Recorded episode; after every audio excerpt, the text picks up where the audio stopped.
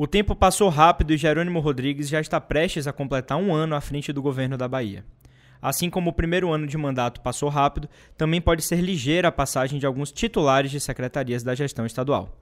Apesar do pouco tempo de gestão, auxiliares do petista têm sido alvos de constantes críticas e, por conta disso, a permanência deles no cargo acaba virando motivo de especulação.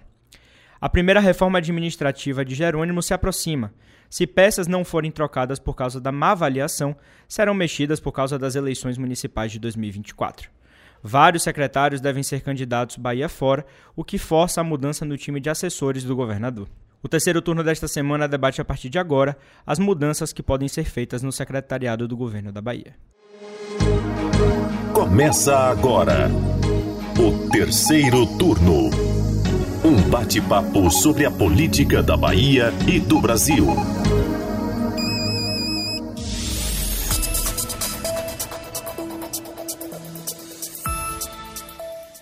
Eu sou Gabriel Lopes e comigo para a gravação do podcast de política do Bahia Notícias, o repórter do site Anderson Ramos. E aí galera, tudo bem com vocês? E o editor de política Maurício Leiro. Opa pessoal, chegando para mais um terceiro turno aqui, o seu encontro marcado com os bastidores da política. Pois é, meus queridos, mais uma sexta-feira chegando aqui no nosso terceiro turno e vamos começar aqui com a palavra fritura. Esse que é um jargão político bem conhecido, bastante utilizado inclusive por nós da imprensa, nesse jogo do poder, nessas veiculações de informações dos bastidores, e isso significa dizer que alguém está sendo desprestigiado, perdendo força, passando por um processo às vezes até de fogo amigo, viu? Não seria exagero dizer que este é o processo pelo qual alguns secretários do governador Jerônimo Rodrigues vêm sofrendo, né, vêm enfrentando em menos de um ano de mandato. Já são 11 meses aí à frente do governo da Bahia. E com esses trabalhos sendo questionados, como eu falei na abertura do programa, seja por adversários ou por aliados, estas peças estão se equilibrando ali para não cair e deixarem os postos. Nos últimos dias, as conversas nesse sentido também se intensificaram nos bastidores, especificamente com dois nomes, né, Anderson? É isso aí, Gabriel. Os secretários de Cultura, Bruno Monteiro, e o de Agricultura, Tum Torres, são esses nomes aí que estão sendo fritados, vamos dizer assim, né? É, o caso de Bruno Monteiro é o seguinte, né? Ele tinha, ele tinha dois calos aí para enfrentar na sua administração já logo de início que é, foi a reforma do Teatro Castro Alves após o incêndio, né, que comprometeu a cobertura da sala principal do espaço e também a Lei Paulo Gustavo. No caso do TCA, a intervenção foi anunciada pelo governador Jerônimo Rodrigues é, recentemente, né, na, na, ao longo dessa semana. O projeto que detalha todo o plano de melhoria do espaço com o cronograma e dotação orçamentária para o cumprimento das intervenções, foi obtido com exclusividade pelo Bahia Notícias. Além disso, a divulgação do edital da Lei de Incentivo ao Setor, Paulo Gustavo, também foi divulgada, acalmando aí um pouco mais o campo artístico. É, além disso, a gente teve o calvário que o secretário Tum passou, que também é ex-deputado, afiliado ao Avante, iniciou aí toda essa problemática a partir do cancelamento da Feira Internacional da Agropecuária aqui na Bahia, FENAGRO, em cima da hora. Isso a gente pode dizer com certeza. A inércia muitas vezes apontada do gestor nessa promoção das políticas públicas relacionadas à SEAGRE seria aí também um dos principais pontos de insatisfação tanto dos deputados da base governista como também da oposição. Esse cancelamento do evento repercutiu muito mal de forma interna e foi classificado aí como uma desculpa esfarrapada do atual gestor. Tum chegou a confirmar a presença em uma audiência lá na Assembleia para debater o tema, mas acabou não indo e deixando todo mundo ainda muito insatisfeito. Pegou mal, essa audiência foi realizada mesmo sem a presença de Tum. Os deputados, inclusive de oposição, tiveram um prato cheio para cair em cima dessa questão aí dos incentivos, das ações voltadas para o setor cisaleiro, que, segundo os deputados, e a gente também vem acompanhando isso, vem sofrendo muito nesse período. Então, antes da gente começar a falar também sobre essa questão de TUM, eu acho interessante a gente voltar um pouquinho mais no tempo, porque antes dessa crise de TUM, a gente teve uma crise que vem se arrastando até agora, mas Maurício fez uma leitura ao longo da semana que deu uma acalmada, né, Maurício? As coisas estão voltando ali, colocando os pingos nos is, mas eu tô falando, é claro, da situação de Bruno Monteiro. Ele, que é apadrinhado por nada mais, nada menos que Jacques Wagner, top 3 políticos aí da nossa história do Estado, disparadamente, sem dúvidas. E você ter alguém com essa chancela de Jacques Wagner, realmente não é coisa pequena. Lembrando que Bruno Monteiro já foi assessor pessoal de Jacques Wagner durante a sua atuação. É, Gabriel, o setor cultural da Bahia é muito típico, né? A gente tem uma pujança cultural muito grande, uma variedade de pessoas, de personalidades, de atividades que são executadas aqui no estado. E justamente por conta desse grande arcabouço cultural que a gente tem, isso também vai refletir na política, não tem como.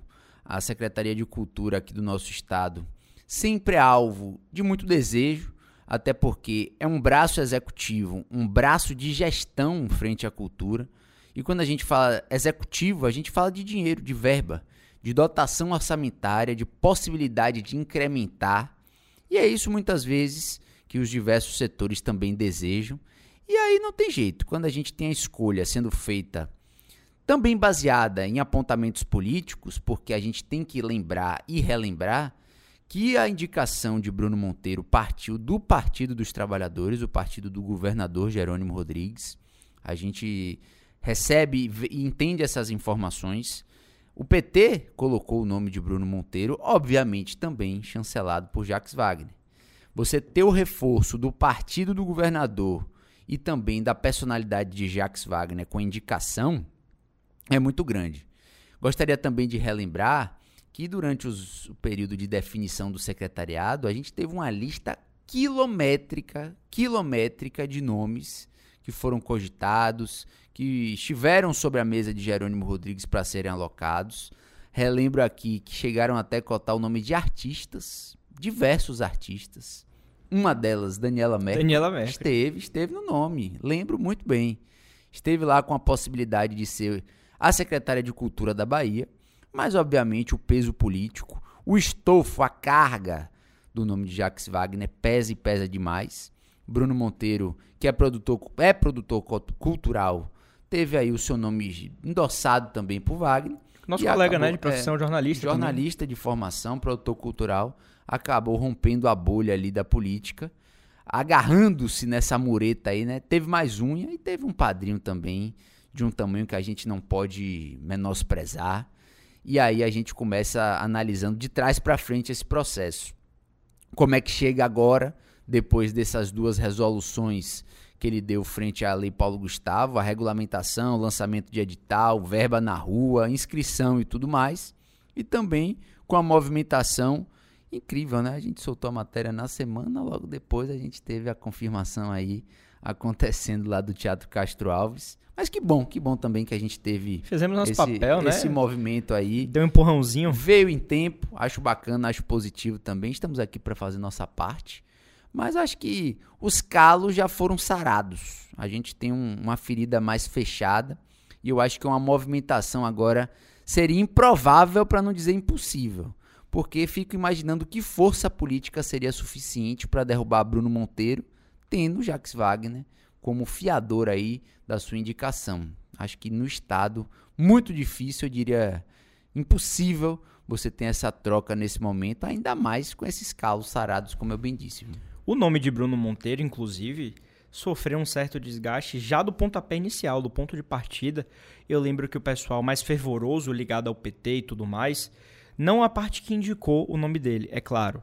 O pessoal que está ali nos bastidores também já criticaram o fato de ele não ser uma figura daqui do nosso estado. Lembrando que Bruno Monteiro é gaúcho. Então, a Bahia tem as suas particularidades, como o Maurício falou, tem uma cultura muito pujante, tem as suas particularidades em relação a isso. E essa foi uma das críticas. Então, ele assumiu já partindo desse cenário. E aí deu uma acalmada, Vamos esperar esse período de acomodação, vamos ver quais serão as atitudes, quais serão as posturas, qual direcionamento a cultura da Bahia vai ter a partir de agora. E aí, novamente, voltaram as críticas. E agora, mais uma vez, parece que os panos quentes foram colocados. Né? Uma, uma movimentação importante do governador para o Estado, para a cidade de Salvador com a questão do TCA, mas importante também para o próprio secretário. Dar uma resposta, tirar as pendências, aparar essas arestas aí, viu, Anderson? É, vamos lembrar aí que, que antes da nomeação de Bruno Monteiro, quem é, dominava a pasta, né, quem indicava, quem mandava e desmandava na pasta, era o atual líder do governo na Alba, Rosenberg Pinto. Né? Ele era um cara que é, tinha o controle da pasta e os setores culturais é, comemoraram, né, vamos dizer assim, a, a, a, saída dele da gerência da pasta. E por conta disso criou-se né, esse vácuo e muitos grupos tentaram é, é, apresentar nomes, né, viabilizar alguns nomes. Vamos lembrar aí que a, que a vereadora, ex-vereadora né, e hoje presidente da, da Funarte. É, está licenciada, na verdade, né? É, Ela continua como vereadora. Sim. É, Maria Marighella é, foi cotada como provável é, é, secretária de Cultura. Ela tentou colocar seu nome de fato, mas, é, como Maurício bem disse, é, a indicação de Wagner pesou mais. Né? Bruno é o cara de confiança dele e, por via das dúvidas, ele, ele entende de cultura. Né? Ele já foi jornalista, tem algumas, alguns trabalhos no, na, no setor apesar de ter sido ainda assim bastante contestado. Né? E o que circula nos bastidores é que o próprio Rosenberg tenta, está tentando voltar a, a, a, a, a pasta, né? indicar, voltar a ter indicações para a pasta. Pelo né? menos ingerência nela. É, pelo menos alguma coisa, né? É, é, é algo que, que ele vem buscando né? E talvez aí a gente tenha encontrado o motivo da fritura de Bruno, né? Então, é, é, mesmo que improvável, se houver alguma mudança, não vai acontecer por agora. Mas é, com o padrinho que tem, Bruno, acho que ele fica mais um pouquinho na pasta. Pois é, então vamos falar então agora também sobre a questão de Tum. Foi uma crise mais recente agora, provocada, é claro, pelo cancelamento do que muitos consideram, e de fato foi, em cima da hora da FENAGRO, uma feira importantíssima aqui para o nosso estado, uma feira internacional, inclusive. E aí, Maurício, lembrando que Tum é do Avante, mas Tum não está com mandato. E muitos têm apontado que Tum está na SEAGRE atualmente por causa do pastor Sargento Isidório, que não teve força para conseguir eleger também um segundo deputado pelo Avante Isidório, que veio de uma votação em 2018 absurda, um, um temporal de votação ele teve, mas que não conseguiu repetir em 2022. E aí, para o seu aliado, né, o seu é, apadrinhado não ficar sem cargo, não ficar sem nada, ele foi alocado então na SEAGRE, mas já tem gente disputando aí, viu? Essa crise dentro do, da SEAGRE, essa crise envolvendo o nome de Tum, muitos estão vendo com olhos bons, positivos, dentro do próprio Avante, não é isso? Pois é, para quem também não se recorda, Tum foi o coordenador da campanha do Avante nesse último ano de 2022. Me lembro muito bem no iníciozinho do ano, a gente conversando com o pastor Sargento Isidório e a gente perguntando sobre chapa, tudo mais, e ele dizendo: "Aí é com Tum, aí é com Tum". E aí ele ganhou de fato uma proeminência dentro do Avante antes de Carleto. A gente pode falar AC, né? a gente fala DC e AC. É antes de Carleta, é o Avante AC. Depois de Carleta, é claro, você tem uma análise um pouco mais ampla do próprio Avante, do que ele pesa para o Estado. Todas as semanas a gente vem noticiando a mudança de prefeitos de outros partidos para o Avante também. E o partido aos pouquinhos vai engordando e vai começando a querer alçar novos voos. A SEAGRA, apesar de não ter uma dotação orçamentária robusta, pesada, você tem ainda uma possibilidade de você tecer um diálogo com um setor que transmite e, re, e coloca nas urnas voto. Você tem um setor de agricultura, de pecuária, um setor produtivo muito efetivo ainda na Bahia e que você consegue ali de certa forma fazer uma política direta. Você consegue facilitar a interlocução com outras demandas, com outras secretarias você tem essa possibilidade ainda de fazer a política direta, mesmo sem o peso orçamentário de outras secretarias também. A grande questão também fica pela análise de qual tamanho Tum tem hoje dentro do Avante. Será que de fato ele ainda permanece com a mesma estatura que ele tinha antes de Carleto? Hoje em dia ele é menor do que ele era antes, ainda mais sem mandato? Eu acredito que sim. Tum desde as últimas eleições e principalmente com a chegada de Carleto, reduziu seu poder de gestão frente ao partido. Hoje em dia a gente tem um cacique, um cacique forte nesse comando. Então, acho que o Tum vai precisar se segurar muito mais do que se não tivesse Carleto. A gente já tem algumas possibilidades sendo aventadas, apesar do próprio Carleto dizer que confia em Tum e que quer mantê-lo lá, ele não disse até quando. Ele disse que agora, depois dessa turbulência, depois desse maremoto que a gente presenciou com o cancelamento aí da Fenagro, disse que vai permanecer. Não sabemos até quando. Ano que vem é ano de eleição. A gente sabe das modificações que acontecem sempre no início do ano, as trocas, os ajustes, e não por conta do período eleitoral, mas sim para já começar a arrumar casa.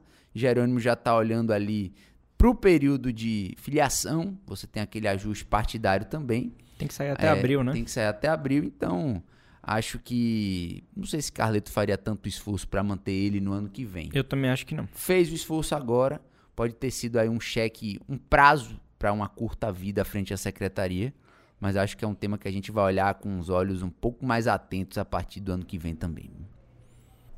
Pois é, Maurício. Como você bem falou, Tum é o AC, né? Vem antes de Carleto, né? Gostei, viu, Leiro? Gostei, gostei.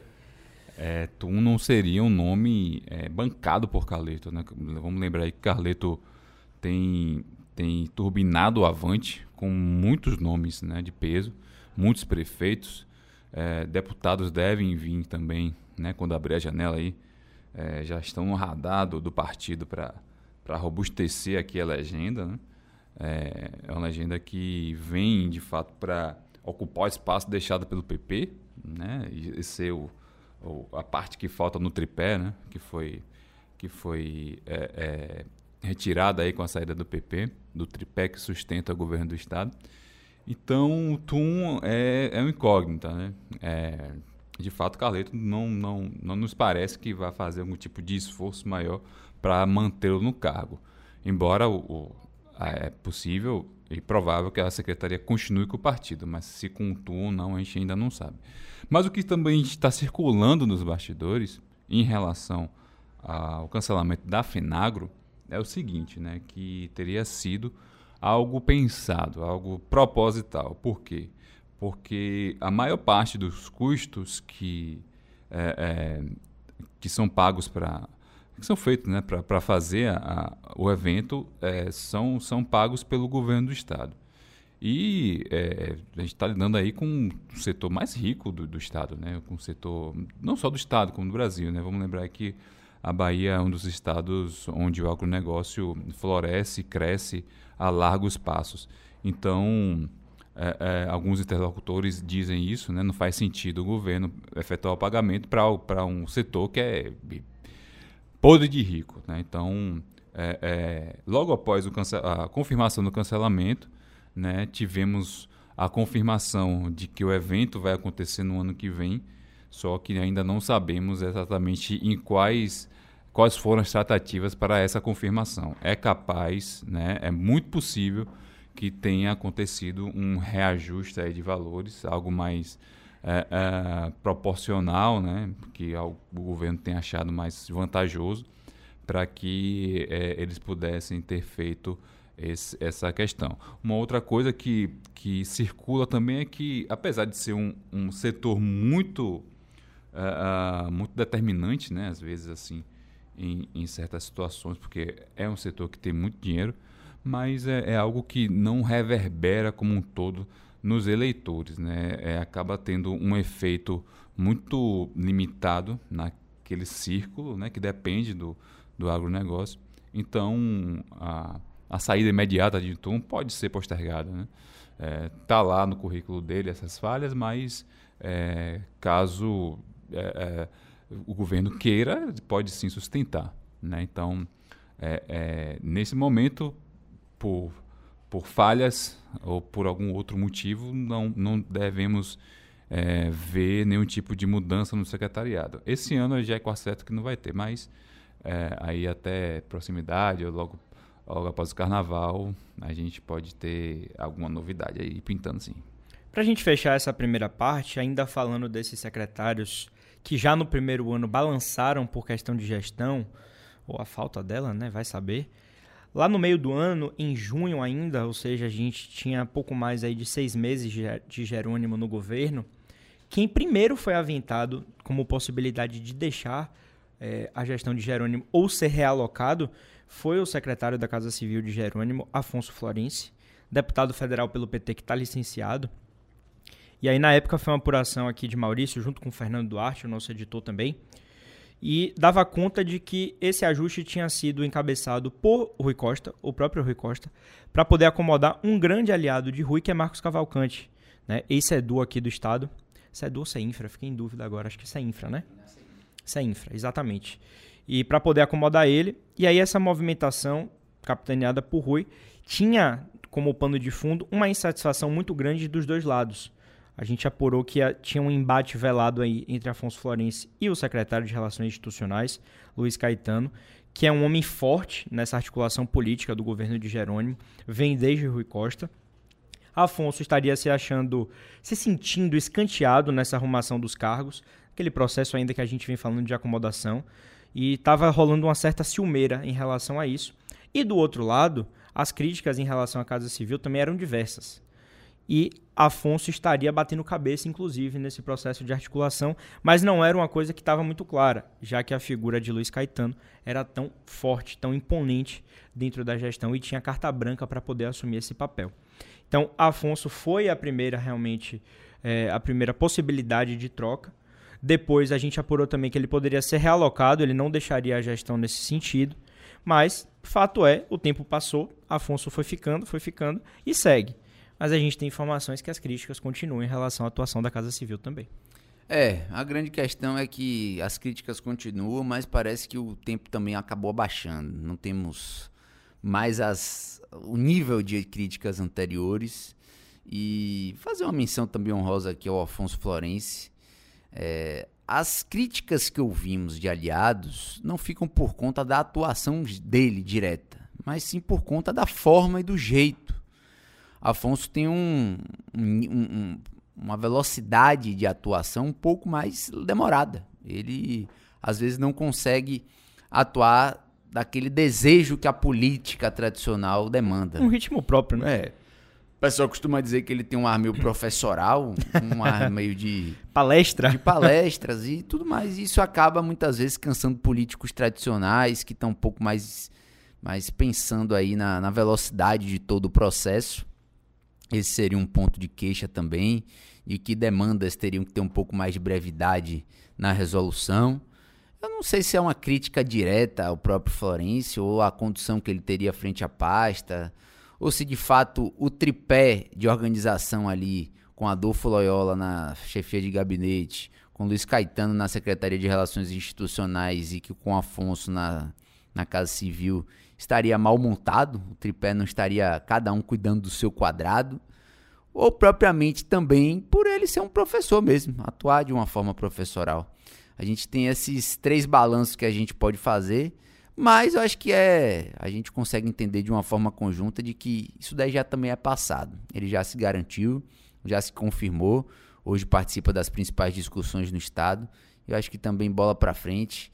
Ele já conseguiu superar essas críticas. E quem estava criticando também deu uma diminuída. Não, pelo menos eu não, não, não ouço com tanta frequência mais Apesar de sempre ter uma piadinha ou outra, não, não, temos, não vemos essas críticas tão ácidas como antes. Até porque o próprio Luiz Caetano deve sair do cargo ano que vem para concorrer à eleição lá em Camaçari. E aproveitando esse gancho, a gente tem que falar também justamente sobre essa possibilidade de reforma que cresce a partir do ano que vem nos corredores do governo da Bahia, com essa aproximação da eleição municipal de 2024, já que além de Caetano, outras figuras da gestão também pretendem disputar as prefeituras pela Bahia fora vão precisar deixar os cargos aí para concorrer esse pleito. É aquele chamado processo de desincompatibilização, né? Eles têm que sair ali até abril para poder cumprir todo o trâmite legal, né, da, da justiça eleitoral. E aí, Anderson, além de Camaçari, me parece que tem uma novidade também vindo de Feira de Santana. Roberta Santana, a secretária de saúde atual aqui do nosso estado, gestora da CESAB. O nome combina, viu? Pois é, Santana é, Feira de Santana, Santana é. tá, tá, em casa, né? E aí, ela que atualmente não tem filiação política, né? Ela surge como um quadro técnico dentro da gestão, foi alçada aí com a saída de Adélia Pinheiro para a educação, a saúde do estado e pode desbancar Zé Neto? É mesmo, Anderson? Pense na confusão que não deve ser em feira. Pois é, né? A gente apurou essa informação e por bem tem um tem um pano de fundo nisso aí, né? É, Roberta é um quadro técnico, né? Vamos lembrar disso, mas ela vem agradando muito, né? Tanto o governador Jerônimo quanto alguns aliados, né? Que tem um tino para a política, né? É, o nome dela vem nessa esteira aí de poder ser, ser alavancada como candidata lá em feira, porque pesquisas indicam que ela tem um potencial muito grande de vencer o principal adversário do PT lá em feira, que é Zé Ronaldo. Né? Zé Ronaldo já foi quatro vezes prefeito de Feira de Santana, vem novamente para tentar aí, né, é, é, gerir a cidade pela quinta vez e ele é um nome fortíssimo lá, né? Vamos lembrar aí que o atual prefeito Colbert Martins é aliado direto dele. Então, uh, Jerônimo tem, é, é, é, se, se, diz muito nos bastidores, que Jerônimo vai se balizar bastante pelas pesquisas, de, pela, por essas pesquisas internas. Né? Eles, essas pesquisas são feitas constantemente, né? vai medindo a temperatura aí é das eleições municipais né? E que é, não só em feira, mas nas grandes cidades, né? naquelas cidades que ele considera cidades estratégicas, ele está se balizando por essas, por essas pesquisas. Se daqui a um certo tempo uh, esse, esse, esses números continuarem sendo favoráveis para a Adélia, muito possível, muito provável que, apesar do PT já ter indicado o nome de Zé Neto, né, de forma até unânime, como ele, como ele gosta de falar, é, como pré-candidato à prefeitura, é muito possível que ele se retire sua, sua candidatura, saia do caminho literalmente de Roberto. Que seria um golpe, né? Que seria é. um golpe, golpe duríssimo. duríssimo. O, quando a gente tem Zé Neto com as maiores possibilidades de ser um candidato mais forte, ele já tradicionalmente é derrotado lá em Feira de Santana. Uhum. Ele tem o governo federal, tem aqui o governador Jerônimo, em um momento de retomada ele não ser o candidato, acho que pode ser um golpe pesado. Eu ainda custo acreditar nesse ajuste. Eu também. Ainda custo. Mas Difícil. na política a gente não pode duvidar de nada. Viu? Nunca diga nunca na política. Lembrar aí que há alguns meses, quem colocava ela como candidata era o próprio MDB, né? Ela não é filiada, né? Acho que é bom a gente lembrar disso. Tá sem filiação, é, né, partidária? E o próprio Lúcio Vieira Lima, ainda, né? Volta e meia, coloca lá o nome dela para colocar uma pressãozinha lá, como sendo do MDB. Inteligente. Essa né? possibilidade. Tá ali dando sopa. Pois é. Um né? quadro importante da gestão.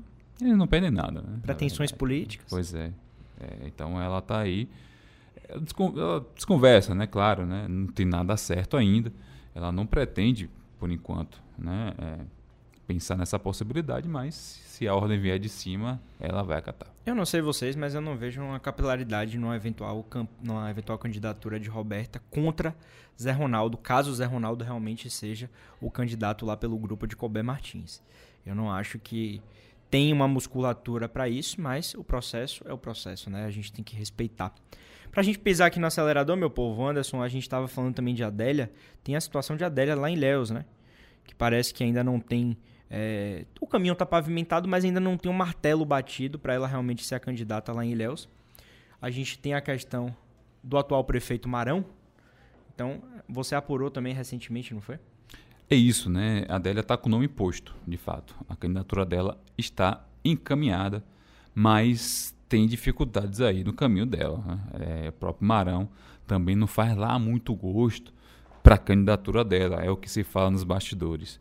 O próprio Otto Alencar, é, que bancaria a, a, candidatura dela, também não está tão, tão atento, tão ativo é, é, sobre essas articulações. Né? Ela também, vamos lembrar que ela também não é filiada ainda, e caso é, a candidatura dela é, avance, ela deve se, deve se candidatar pelo PSD, né? Já é um partido já que é certo.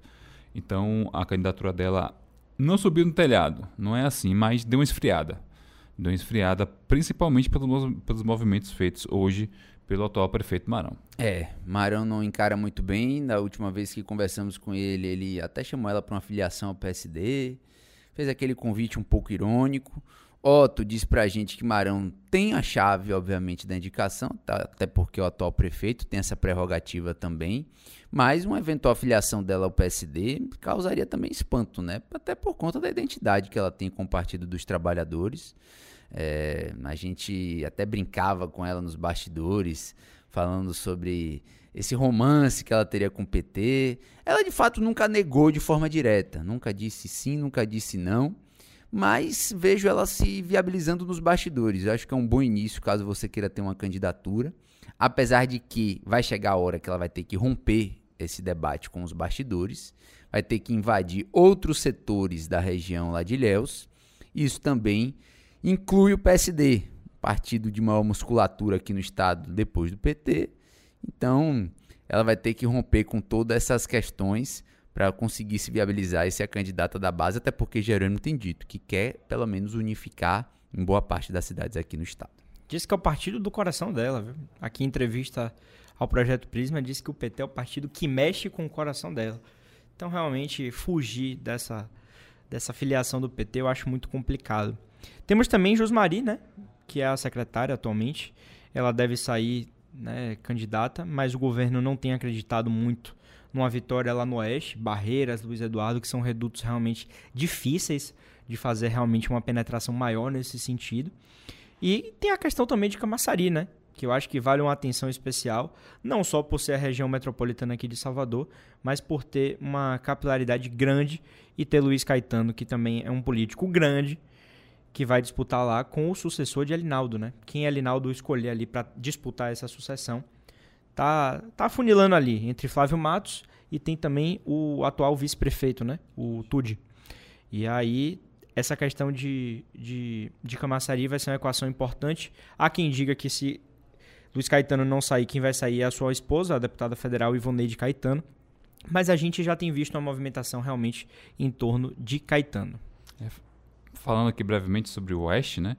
É, Jusmari hum, hoje não é não é encarada como uma principal, uh, como, como uma possibilidade de fato na prefeitura. Ainda não se sabe é, é, exatamente se ela vai sair por Barreiras ou Luiz Eduardo. É muito provável. É, mas possivelmente que seja em Barreiras, né? Já que o prefeito Lázaro Barbosa está saindo, né?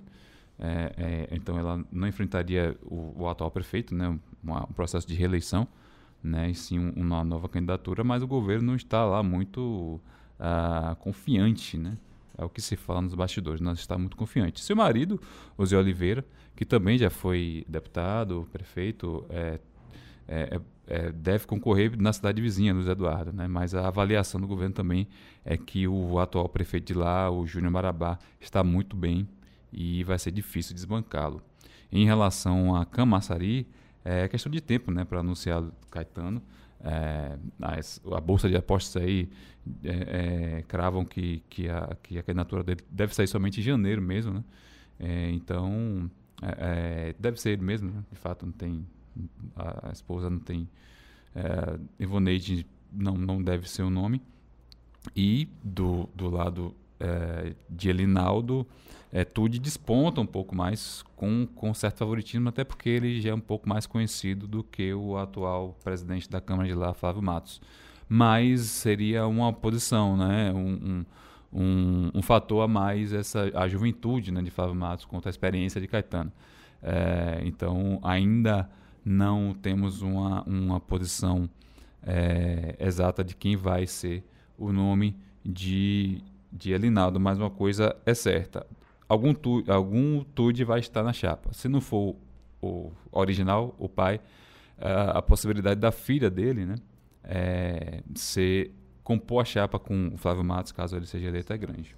Pois é, então a gente chega aqui para analisar também o cenário pós-Caetano, né? Porque se a gente está falando de troca de, se de secretariado, a gente também tem que deixar uma perguntinha no ar para os nossos ouvintes que seria como é que ficaria a política do governo Jerônimo Rodrigues com Caetano se descompatibilizando, né? Quem pega essa seringa? Até porque ele tem pedido para sair em janeiro, caso seja o candidato, para sair em janeiro. Ele poderia segurar até abril. Uma grande pré-campanha. Mas imagine só como é que vai ficar a gestão política de Jerônimo Rodrigues com a saída de Caetano já no início do segundo ano de gestão vai ser difícil, vai ser complicado e eu vejo até com certa preocupação a possibilidade de você colocar um nome à altura. Tenho dificuldade de pensar um nome, inclusive. Também Nesse tenho essa momento. dificuldade. Estaria tentando ventilar várias possibilidades aqui, mas nenhum, nenhum deles, nem de longe, com o tamanho aí da experiência de Luiz Caetano. Caetano pega muitas bombas aí para desativar durante eh, diversos períodos. Ele que deu o jeito no governo Rui Costa, para quem não se lembra. A gente teve uma troca constante no secretariado com relação a relações institucionais aqui. Muitas mudanças, muitas alterações. E quando Caetano chegou, botou a bola no chão, organizou e foi para as eleições de uma forma muito forte. Ele fez toda a transição para o governo Jerônimo. Chega agora, obviamente, tendo a pasta na mão. Vamos ver aí o que é que podemos ver. Caso seja ele o nome indicado, caso ele saia, e se sair em janeiro, o que é que vai ter de impacto, né? A bomba já começa a contar um pouquinho mais cedo, essa bomba relógio já estoura antes, né? O nome cotado para substituí-lo é Adolfo Loyola, atual chefe de gabinete. Mas seria um outro problema, né? Seria. Quem vai ser o chefe de gabinete? Pois é. Até porque não seria seis por meia dúzia, né? Assim, com todo respeito a Adolfo, um quadro muito promissor, mas Caetano é Caetano. Tem um traquejo já, né? É uma águia realmente na política. Mas dito isso, meus queridos, a gente fez um apanhado aí sobre essa situação, uma eventual reforma no administrativa na gestão de Jerônimo Rodrigues. E a partir da sexta-feira que vem, a gente vai seguir falando de todos os bastidores da política. Me despedir de vocês, deixar um forte abraço ao ouvinte. Nos vemos na próxima sexta-feira, a partir das 8h10. Valeu, galera. Espero que vocês tenham gostado desse episódio e até a próxima semana. Valeu, pessoal. Obrigado pela audiência. E toda sexta-feira, você já sabe, tem um encontro marcado aqui com os bastidores da política, trazendo todas as principais informações aqui no terceiro turno. O terceiro turno desta semana foi gravado da redação do Bahia Notícias e contou com a apresentação dos repórteres Gabriel Lopes e Anderson Ramos e do editor de política Maurício Leiro. No início deste episódio, você ouviu a voz de Luiz Caetano, secretário de Relações Institucionais do governo da Bahia. O áudio utilizado é do Bahia Notícias. A edição de som é de Paulo Vitor Nadal e o roteiro de Anderson Ramos. Você ouviu o terceiro turno, o seu podcast semanal sobre a política da Bahia e do Brasil.